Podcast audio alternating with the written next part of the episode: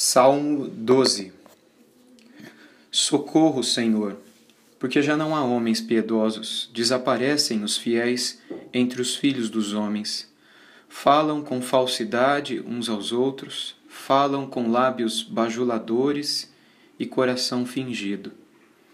Corte o Senhor todos os lábios bajuladores, a língua que fala soberbamente, pois dizem: com a língua prevaleceremos. Os lábios são nossos quem é Senhor sobre nós? Por causa da opressão dos pobres e do gemido dos necessitados, eu me levantarei agora, diz o Senhor, e porei a salvo a quem por isso suspira. As palavras do Senhor são palavras puras, prata refinada em cadinho de barro, depurada sete vezes. Sim, Senhor, tu nos guardarás, desta geração nos livrarás para sempre. Por todos os lugares andam os perversos, quando entre os filhos dos homens a vileza é exaltada. Queridos irmãos e amigos, o Salmo de número 12, mais um salmo do rei Davi, que também foi composto para ser cantado com um instrumento de oito cordas, conforme o próprio Davi coloca no título desse salmo, é um clamor a Deus para que Deus o auxilie contra a falsidade. Ele começa clamando ao Senhor a sua proteção, dizendo: Socorro, Senhor, porque já não há homens piedosos. A constatação de Davi é a constatação de alguém que, depois de passar um tempo distante de Deus, sem uma vida de temor ao Senhor, sem um coração que se alegrava na salvação do Senhor, um coração distante que cometeu pecados de ordem ah, sexual, ele adulterou, pecados de ordem de ódio também, ele assassinou, mandou matar pessoas, pecados que um dia estiveram no coração e no corpo de Davi, nos olhos e na alma dele, dos quais ele veio sinceramente se arrepender. Por isso, agora, a sua vida era como a de um homem piedoso como a de um homem que, arrependido de tudo aquilo que havia feito contra Deus, contra si mesmo e contra o próximo, agora buscava viver uma vida de piedade, uma vida piedosa. Mas ele olha para os homens ao seu redor e tudo que ele vê é impiedade. É a falta de uma vida de obediência, temor e amor pela pessoa do Senhor. No versículo 2, a continuação do salmo, ele diz que essas pessoas elas falam com falsidade uns aos outros o tempo todo. E algo que ele coloca aqui, e não somente aqui nós encontramos essa verdade, mas em outros lugares da Bíblia também, a falsidade sempre está associada com a bajulação. Quando ele coloca aqui que eles falam com falsidade uns aos outros, falam com lábios bajuladores e coração fingido. Isso significa que, para muitas pessoas, é, muitas pessoas que viviam com Davi, na frente de Davi o elogiavam, é, o bajulavam, para usar a expressão que o próprio Davi usa, mas por trás dele, falsamente, o criticavam, falavam mal dele. E a oração que o próprio Deus nos ensina a fazer nessa situação, se nós um dia viemos a passar por isso, porque o que Deus espera não é que a gente próprio se defenda procurando tais pessoas e acusando-as e cobrando delas a sua falsidade, sua, seus lábios bajuladores, mas não é isso que Deus quer que a gente faça. Deus quer que a gente ore a Ele para que Ele corte os lábios dessas pessoas e arranque a língua dessas pessoas. É isso que Deus nos ensina a fazer. Isso tira de nós o desejo de vingança e coloca nas mãos de Deus o poder para resolver a situação, para que essa falsidade ela acabe de uma vez. Davi aqui clama ao Senhor que o auxilie diante da falsidade. Todos nós estamos sujeitos a passarmos por isso na nossa vida. Muitos já passamos por isso, outros estão a passar por isso. E o fato é que nenhum de nós, enquanto por aqui vivemos, eh, estaremos livres, totalmente livres de, de sermos caluniados, de termos pessoas falando falsamente contra nós, de termos pessoas hipócritas que nos tratam bem, mas que por trás, ah, enfim, falsamente nos acusam. Mas aqui no versículo 6, eh, Davi reconhece algo que eu creio que é o que Deus espera que todos nós reconheçamos, que é Deus é, é o único puro e suas palavras são as únicas puras. Nós não encontraremos nos lábios dos homens e mulheres com os quais convivemos pureza absoluta.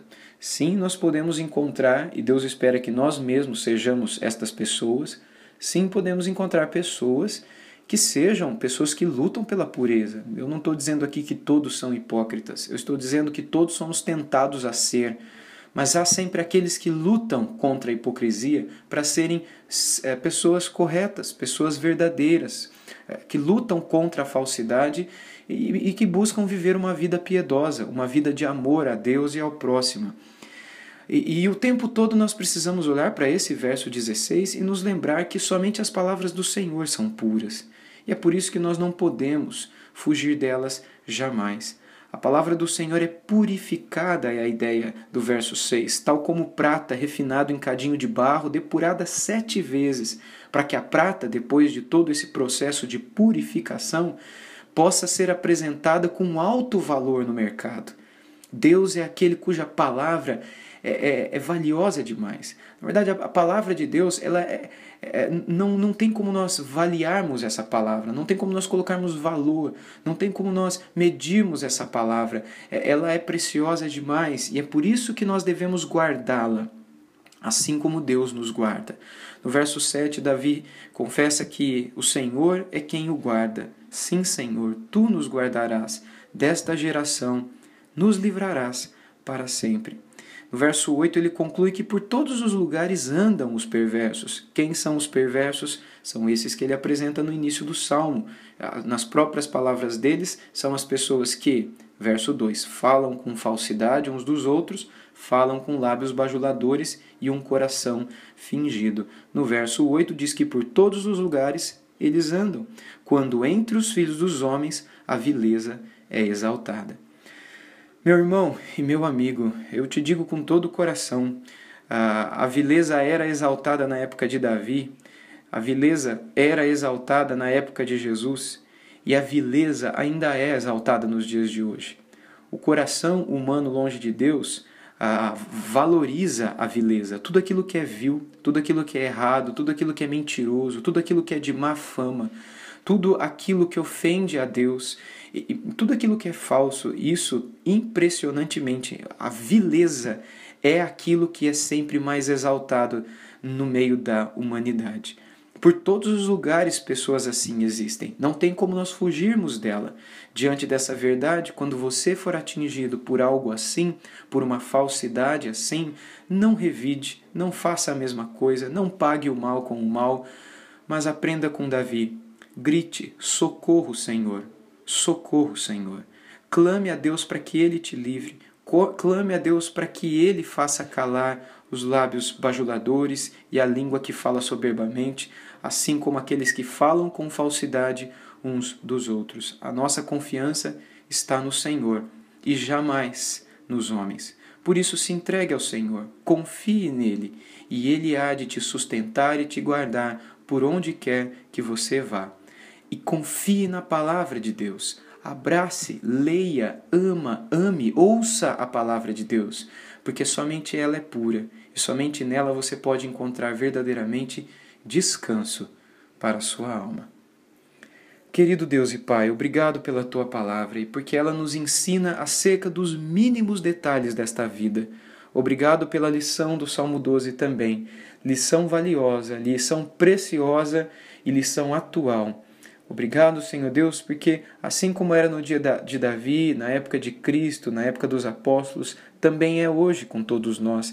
Nós não estamos livres da vileza, da falsidade, dos lábios bajuladores, da mentira, da calúnia. Nós não estamos livres de todas essas coisas, Senhor.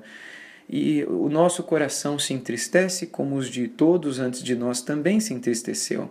Mas nós queremos confiar como Davi confiou e que essa lição possa ficar guardada no coração de todos nós. A confiança nossa está no Senhor, é o Senhor quem cuida de nós e é o Senhor quem cuidará daqueles que falsamente têm falado. Senhor, também oro por mim e por aqueles que me ouvem, para que o Senhor nos livre de agirmos dessa maneira, porque se estamos nesse mundo, estamos sujeitos a tudo isso.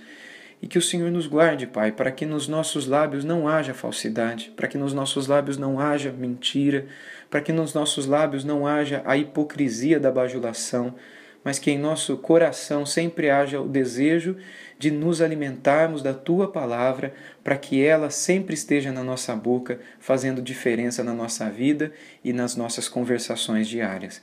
Nos ajude, Pai, e faz de nós luz do Senhor nesse mundo. Em nome de Jesus. Amém.